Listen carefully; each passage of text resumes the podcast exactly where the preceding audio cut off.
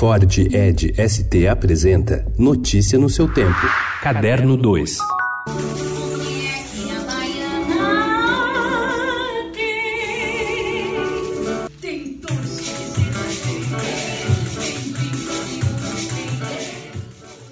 Quando jovem, o ator Antônio Fagundes participou de espetáculos infantis, momento em que percebeu a importância do gênero para a formação de plateia. Peças construídas com um mínimo de carinho e inteligência ajudam a incentivar a criança a querer ver outras, até então tornar-se um frequentador assíduo da arte. Foram essas as divagações que o convenceram a se tornar o principal produtor de Carmen, a grande pequena notável, agora em cartaz no Teatro Tuca. O musical que acompanha a consagração de Carmen Miranda estreou no Centro Cultural Banco do Brasil de São Paulo em setembro do ano passado, continuando depois a temporada no Teatro Itália.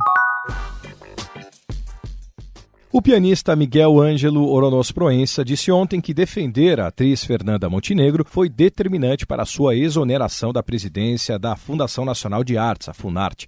Proença prometeu um concerto em homenagem à atriz depois que o diretor do Centro de Artes Cênicas da Funarte, Roberto Alvim, a chamou de intocável e mentirosa em publicação nas redes sociais no final de setembro.